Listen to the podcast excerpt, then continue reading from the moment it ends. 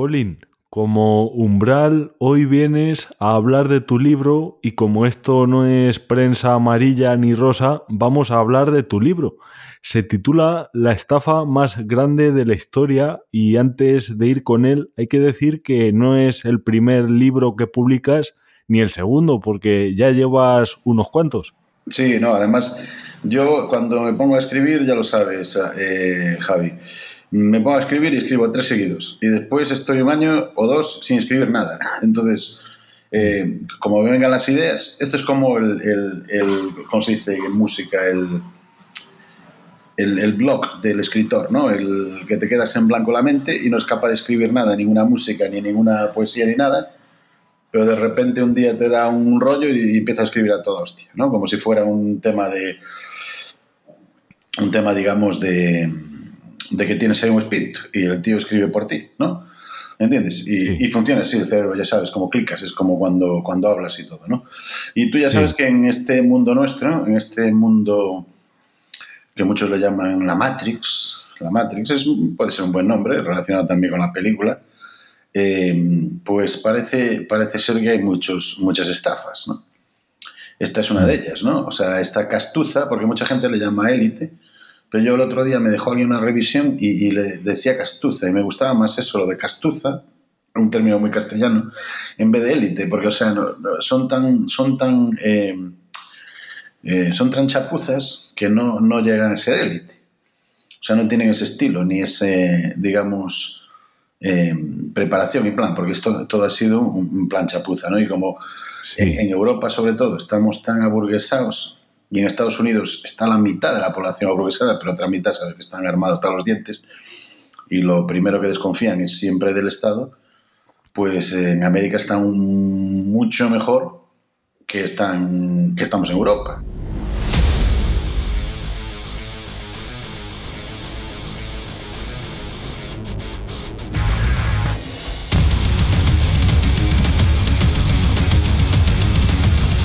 Estás escuchando Informe Chorbinson con Javier Chorbinson.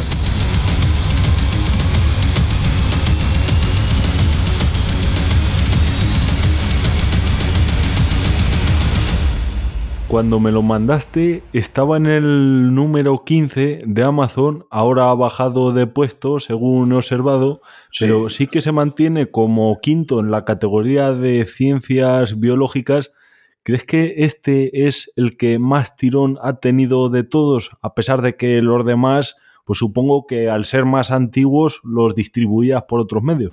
Claro, y adem además que aquí ya tengo una compañía un poco más potente, eh, tenía un poco más de soporte y ayuda de gente, no es solo yo publicando libros, así más método independiente, y la temática coincidía mucho con el despertar, que le llaman, ¿sabes? Porque es despertar, entonces la gente se ha dado cuenta de que una de las, eh, digamos, teorías que siempre han creído que desde pequeños que mm, veían érase una vez la vida y todo esto, y cómo atacaban esos maliciosos gérmenes y microbios a la gente, porque claro, la gente cree que los microbios y los gérmenes están ahí para atacar, no están para mezclarse con la naturaleza, y llevamos millones de billones de años mezclándonos con ellos y ellos con nosotros, ¿no? Simbióticamente. Mm. Entonces la gente piensa que, que, funciona así el, el, cuerpo humano y que el cuerpo humano además tiene un sistema inmune que también funciona en guerrilla. O sea, que viene allí y se los pone a comer con patatas todo lo que te entre en el cuerpo. ¿no? Pero si fuera así no te pondrías enfermo nunca. Y además eh, serías, pues ya te digo, o serías inmortal o estarías muerto. Una o la otra, ¿entiendes? Si lo, lo coges por un lado o por el otro, y existieran todos estos gérmenes. Esto se llama, eh, que lo llamo yo en mi libro, y mucha gente ya desde hace muchos años, hace muchas décadas, le llaman la teoría, unos le llaman la teoría de infección y otros le llaman la teoría microbiana. En, en inglés se llama the, the, Germ Theory, la teoría del germen. Y entonces aquí hay, hay dos, digamos, dos eh, escuelas eh, científicas, una menos que la otra, que dice que el germen no es nada, que lo que es es el, el terreno. Eh, eso lo dice Béchamp, el francés, que era biólogo y era científico, y Pasteur introdujo, que es lo que, introdujo, lo que, lo que he puesto yo en el libro, en los primeros capítulos, sobre todo el tema de la historia de Pasteur y la historia de, de Koch. Koch, que era un, era un terrorista tremendo y lo usa eh, Otto Bismarck para darle caña a los ingleses y después a los franceses, ¿no? Y entonces esto como, digamos, em, esta teoría del germen se reescribió, se recapituló de, de tiempos antiguos, en donde ya los griegos creían que tú estabas enfermo por culpa de los demonios, ¿sabes? Espíritus malignos, que le llamaban miasma. Entonces, cuando había algún tipo, entre comillas, de pandemia, que no era, eh, la gente, ¿sabes? Los echaban del pueblo eh, o de la ciudad, de Atenas, de Esparta, de lo que fuera, y, porque traían un mal dentro, ¿no? Incluso mirar a la gente al ojo, a los ojos, ese mal de ojo, que es muy antiguo, eh, te producía enfermedad. Y entonces creían que se transmitía y que ese demonio, esa miasma, pasaba de un lado a otro. Y eso empezó en la antigua Grecia o incluso pudo que haya empezado un poquillo antes, ¿no?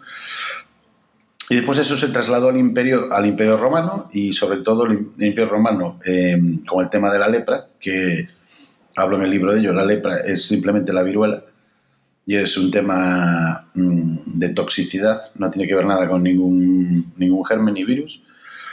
Y después el Vaticano. El Vaticano cogió el término este y ya lo multiplicó a la décima potencia y lo que hacía en la antigüedad era dejaba a la gente encerradas en las casas.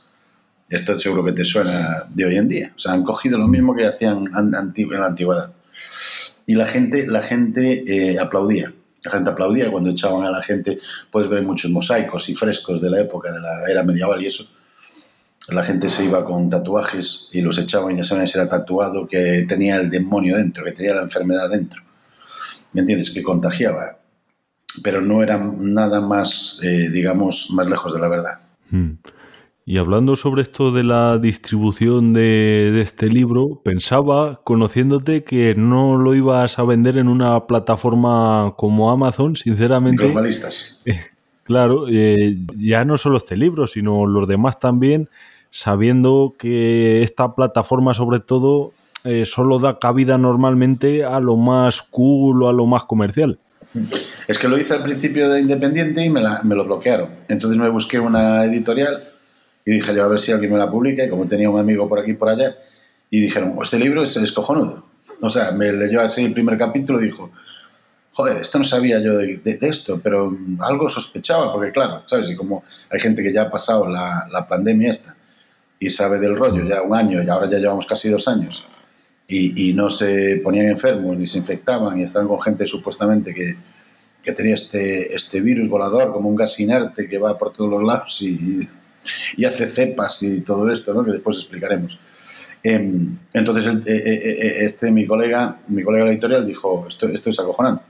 He visto algo en inglés y tal, pero en español no he visto nada y tal. Y oye, pues vamos allá, porque, ¿sabes? Hay mucho tema de la teoría de conspiración por aquí y por allá, pero esto es bastante científico, ¿no? Y yo, de hecho, lo escribí de una manera para un niño de 7 años. O sea, un niño de 7 o 12 años que, que empieza tercero, cuarto, quinto de lo que era EGB o primaria, lo puede leer el libro perfectamente eh, y, y, ver que la teoría microbiana no es cierta y que no lo es tampoco nada que se base en ella como las vacunas, que esto es un gran, es un gran tabú, el, hablar o meterse con las, con las vacunas, ¿sabes?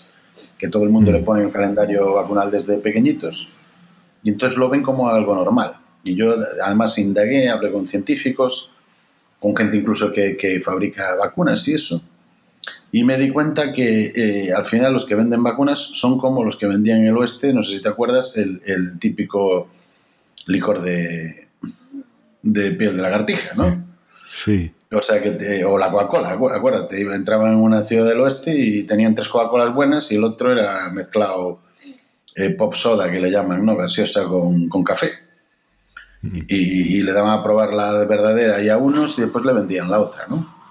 Y entonces esto, esto es lo que pasa, hay mucho, desde hace ya mucho tiempo nos lleva engañando. De hecho, desde hace 40 años que no, que no se, no se verifica en ninguna de las vacunas sea de la, de la varicela, de la polio, de lo que sea. La gente se piensa que eso es un, un virus atenuado, hay, hay, hay, es, es, mucho más simple que eso. ¿no? Además no tiene razón de ser, hay un proceso químico detrás eh, con cisternas y eso, y, no, y no cuadra nada. No cuadra nada que tú pongas algo en una cisterna de, digamos, de 40 o 50 galones o de 60 eh, litros y que de repente ahí que, lo, el virus atenuado haga su, su, rollo y después lo pongan sifonando en, en pequeñas botellitas. O sea, es, es, todo un cuento, es todo un cuento que está, lleva engañando a la gente mucho tiempo. Y, a veces, claro, a veces pasan cosas terribles, incluso con las otras vacunas, en donde se queda la gente parapléjica, eh, coge el ELA, coge el autismo, coge enfermedad de Crohn, coge el síndrome de irritación de, intestino, etcétera, etcétera, ¿no? Porque también le meten temas, temas eh, que no debían meterle ahí, ¿no? Ingredientes que no debían meter, como en estas nuevas, en el que han hecho además eh, un informe científicos, incluso españoles, como por ejemplo el doctor eh, Pablo Campa, en donde ha encontrado, bueno, y de todo, había un bazar chino ahí. O sea, desde óxido de grafeno, que lo lleva a las raquetas de Djokovic, el tenista, hasta, hasta, hasta pulpos ahí. O sea, casi podías tomar pulpo a la feira y cebolla, ¿no?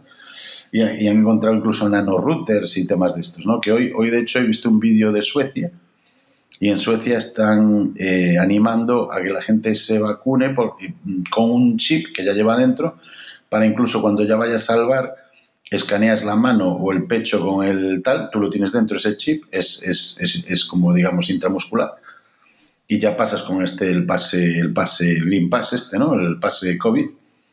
Y, y, la, y la gente después se cree, eh, se cree que es de coña, lo del, dicen el chip, el chip, el chip, el chip, sí, que hay, hay, hay, chip, por ejemplo en las de Suecia hay una marca que tienen, que tienen chips y es exactamente para eso, cuando ya pase, cuando ya vayas a un gimnasio lo que sea, ya escaneas propio la mano, el cuerpo te escanea, ¿no? No necesitas tú pasar ningún QR ni nada. Estás escuchando Informe Chorbinson con Javier Chorbinson. Participa con nosotros en redes sociales. Apunta, arroba chorbido. Hombre, esto, eh, si te escuchara el... ¿Cómo era el señor Musía? Mira, No sé si lo...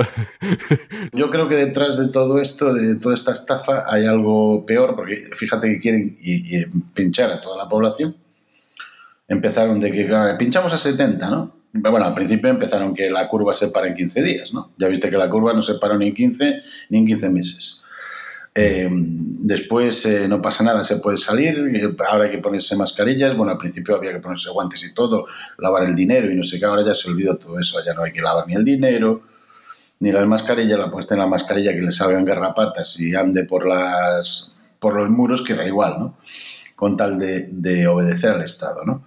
Y entonces, fíjate que todo esto es un ejercicio, un ejercicio de la castuza eh, de, de, de, obedecimiento, de sumisión, de sumisión. A ver quién se somete. Porque antes, igual como probaban con África las vacunas y los medicamentos y eso, como los africanos están hasta las pelotas ya de que lo usen de cobayas y saben que los africanos ahora mismo son mucho más listos ¿eh? Y, y, controlan más del tema que los, que los europeos y que algunos americanos pues se la han puesto a los, a los, a los occidentales, ¿no? Y después a varias eh, asiáticas, ¿no? Pero fíjate, por ejemplo, que hay un 6% en África de inoculación. Tú nunca verás que hablan de África en la televisión. Mm. O sea, eh, África no está en el mapa. O sea, ¿qué pasa en África? No, no te dicen nada. Sí te hablan de Sudáfrica, pero bueno, Sudáfrica no es realmente África, es, es, es un, como un país occidental dentro de África, es el único, ¿no? Pero los demás países están haciendo vida normal, eh, nadie lleva mascarillas, nadie se inocula ni nada y llevan así un montón de tiempo, ¿no?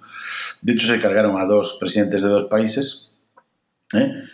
Eh, porque no seguían, no seguían el plan, pero al final ya no es que no sigan el plan, es que te cogen allí en un pueblo 20 africanos y, la manada de, bofetadas y tortazos y, y palos que te meten al, al, al, del, al jefe de la tribu por uh, estas gilipolleces, o sea, a, aparece en un contenedor al día siguiente, ¿no? Que eso ya pasó en Guinea-Bissau y pasó también en, en Zambia. ¿eh? que quiso cerrarles una semana en los colegios, no sé qué, ¿sabes? Hacer lo mismo que hicieron en, en Europa, y, y, no, no, no, pudieron, o sea, no le duró ni tres horas. Además, allí alguien se, se, hace un pedo y ya saben quién se hizo el pedo.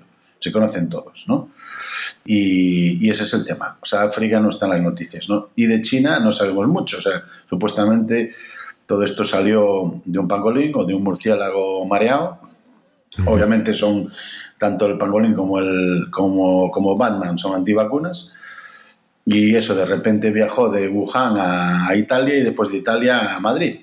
Eso sí, en, en, en Shanghai, eh, Shanghai, en todas las provincias chinas no tuvieron ningún caso de nada, ¿no? O sea, e, es, es, es todo eh, una, una, farsa tremenda, o sea, el que lo piense, o sea, eh, es como ahora como hablan de Omicron, Omicron, la, la cepa Omicron y de repente aparece en dos lugares diferentes, que no viajan sudafricanos y los sudafricanos que podrían viajar tienen que estar vacunados. Pero claro, esto es una, dicen una pandemia, no, una pandemia dicen ellos, no, una epidemia de, de no vacunados. Cuando tienen, por ejemplo, en España creo que son 5 millones, que a mí me parece extraño, ¿eh? yo creo que son más. Yo creo que son más porque juegan con las cifras, además mienten en cifras, dicen que están vacunados no sé cuántos, que eh, van sí. los no vacunados a la, a la, UCI, no sé qué. Bueno, esto es como una religión, ¿sabes? La religión de San Covidio, que si no haces lo que te diga el sacerdote principal del Estado o de la, de la ciencia, ¿no? la ciencia, del establishment científico, pues te vas al infierno. Al infierno, pues es la UCI. El santo grial es la, el pinchazo. Y, y, después tiene toda esta parafernalia, ¿no? Con todos estos sacerdotes en televisión como, como Risto, eh, Evaristo Mehidler, que quiere ponerle pegatinas a todo, como si fuera el Führer, ¿no? O sea, esto es acojonante. O sea, lo, lo, lo que ha llegado el periodismo. El periodismo ya ha muerto, pero eh, por causa de, sabemos, de, la pasta y de los, y de los Vanguard, de los Black Rock y de los Rock Black y todos estos que son los que los inversores de Pfizer y Pfizer se está cogiendo 200 billones de dólares por un lado, Moderna 47 por otro y tal, o sea, estamos hablando de cantidades que superan los 10 presupuestos militares más grandes del mundo, los países occidentales, de Inglaterra, Nueva Zelanda, Australia, eh, Estados Unidos, Alemania, China, eh, todos, Israel, todos juntos, ¿no? O Irán. Comparte tu opinión con nosotros en nuestro WhatsApp 644 323222. Hombre, hablabas antes de los datos de China, sobre todo los del principio, pero yo creo que los datos que da el gobierno chino no los considero yo mucho de fiar tampoco. No, no, es que no, no te puedes fiar de ningún chat, digo, ningún, claro. ningún chat. Bueno, de ningún chat tampoco te fíes. De ningún dato que dé ni el gobierno chino, ni el americano, ni el africano, ni el español, ni el chino, ni el australiano, ni nadie. Porque es la primera vez en la historia que un virus, entre comillas, es virulento en Wuhan, pero no es virulento en Suecia, donde no han cerrado, no han confinado, no han vacunado, no han puesto mascarillas, los, los chavales llevan desde el principio yendo al colegio normal, eh, mientras tanto embozalados en España, o en Portugal, o en Italia.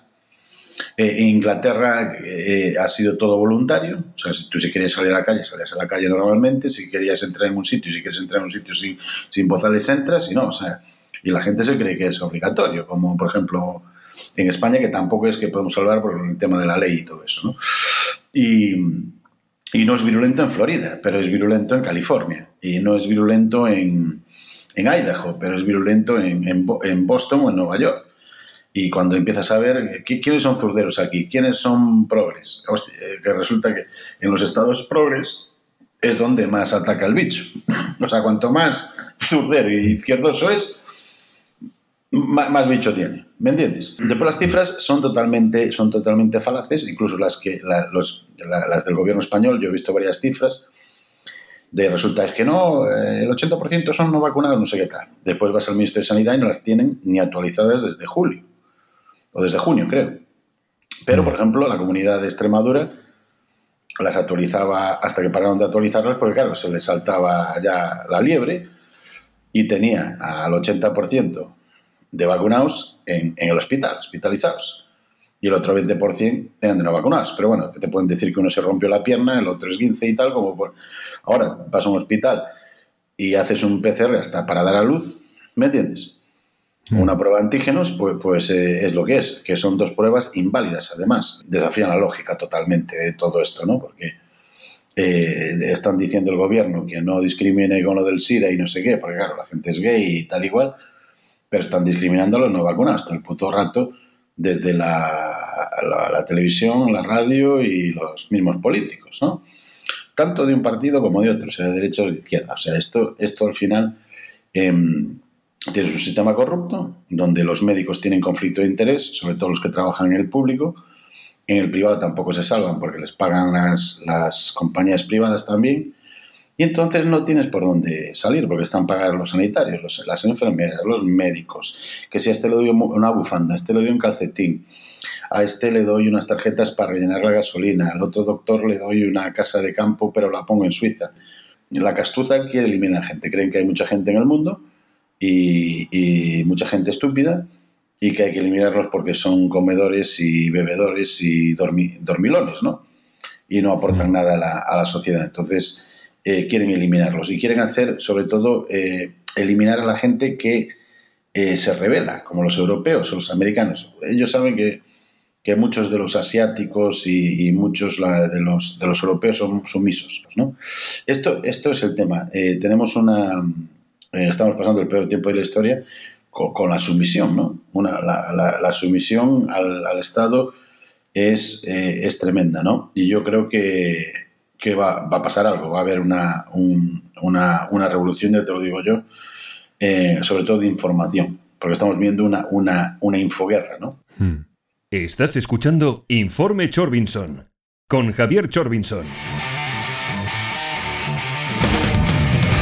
Participa con nosotros en redes sociales apunta, arroba chórbido.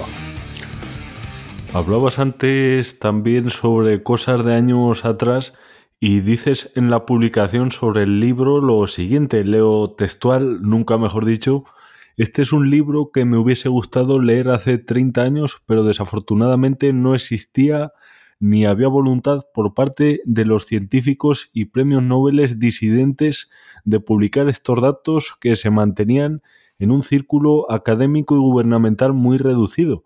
¿Por qué has esperado 30 años y no 20, por ejemplo?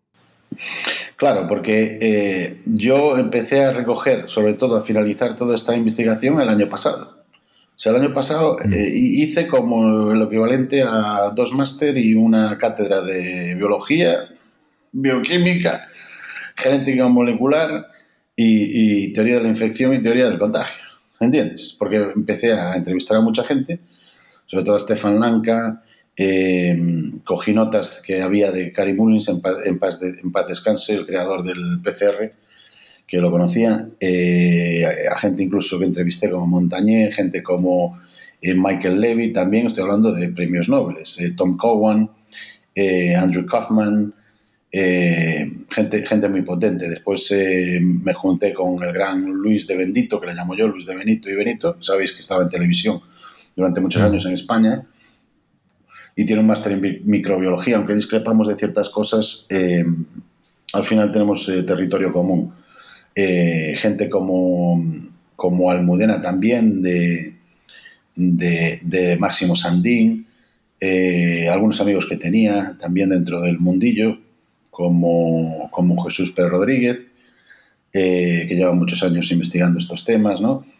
Y, y un sinfín de gente que, que, que, ya te gustaría encontrártelo en una facultad para estudiar todo este tema, ¿no? Y entonces en, en, eh, tienen este, este velo tupido en el que no quieren hablar de esto nadie nunca, hasta que le empiezas a tirar de la lengua, ¿me entiendes? Mm. Y porque yo sospechaba, yo de todas maneras mm, ya hace muchos años no me creía el, el tema del contagio ni de que existían los virus, yo solo cre creía que los virus se podrían hacer de alguna manera en el laboratorio y inoculados se lo metían a la gente. Pero no me creían virus voladores o que tú por contacto o tal, porque yo ya estuve en muchos líos. O sea, yo estuve en la jungla, estuve con gente que tenía ébola y no me pasó nada, ni a mí ni a muchos. Eh, tenía amigos que la mujer tenía tuberculosis y el, el, y el marido no, y no se infectaba nunca el marido, eh, una tenía gripe y la, el resto de la familia no lo tenía, entonces ya empezabas a, a sospechar tú de esta cosa, ¿no? De que dice, hostia, qué raro, ¿no? No, no pueden ser todos inmunes o, o si estás en contacto con alguien todo el rato que va a ser un inmune, el otro no, ¿cómo, cómo, cómo va esto? ¿Me entiendes? Esto, esto todo es muy raro, ¿no? Y entonces, eh, digamos que mm, con la venida de la pandemia esta, pude completar el, la investigación porque la gente se abrió, ¿entiendes? Dijo, este es el momento, aquí ahora sí que puedo soltar, ¿sabes? Bueno, antes estaban todos muy cómodos en su zona de confort. Y ahora sí, más de uno querrá saber eh, sobre qué va más concretamente y quería pedirte que nos hicieras un pequeño resumen de lo que destacarías del libro sin hacer spoiler para todo aquel que lo quiera leer. eh, lo principio es desmontar la teoría microbiana, que es lo que se llama de germ theory, que lo llaman en inglés, y mm. el, el, quitar el miedo a la gente.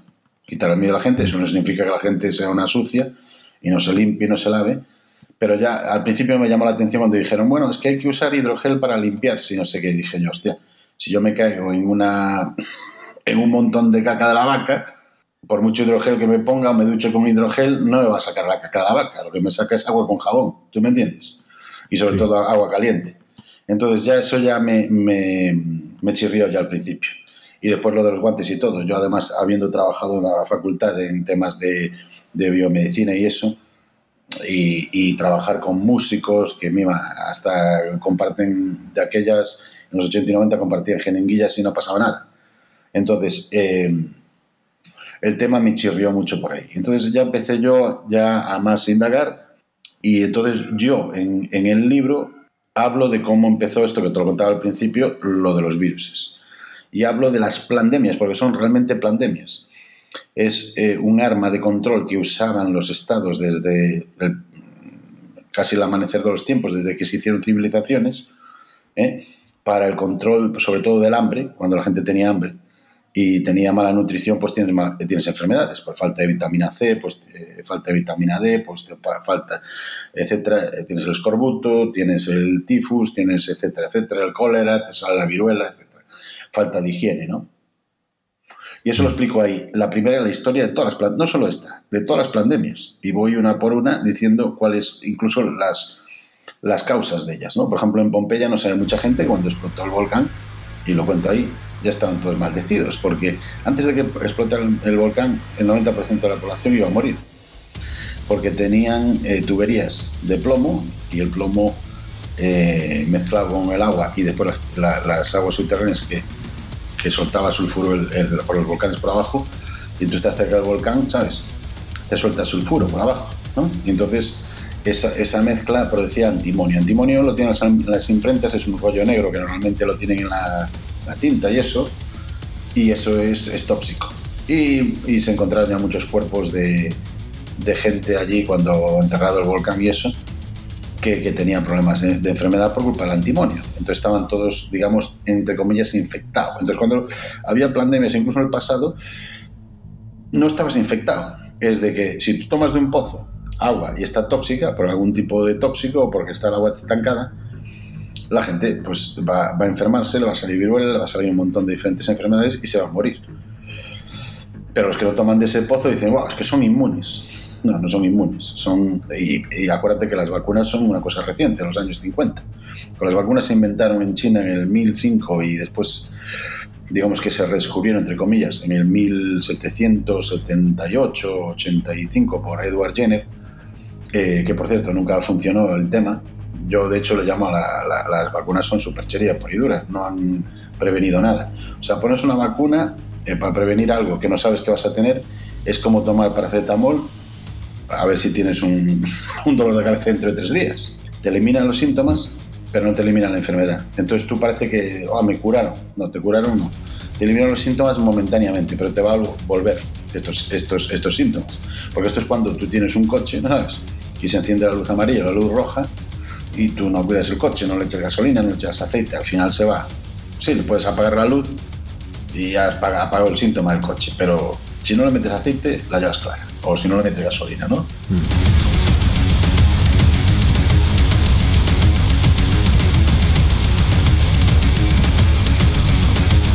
Ya puedes descargar y escuchar online este y todos nuestros programas en el podcast de Informe Chorbinson.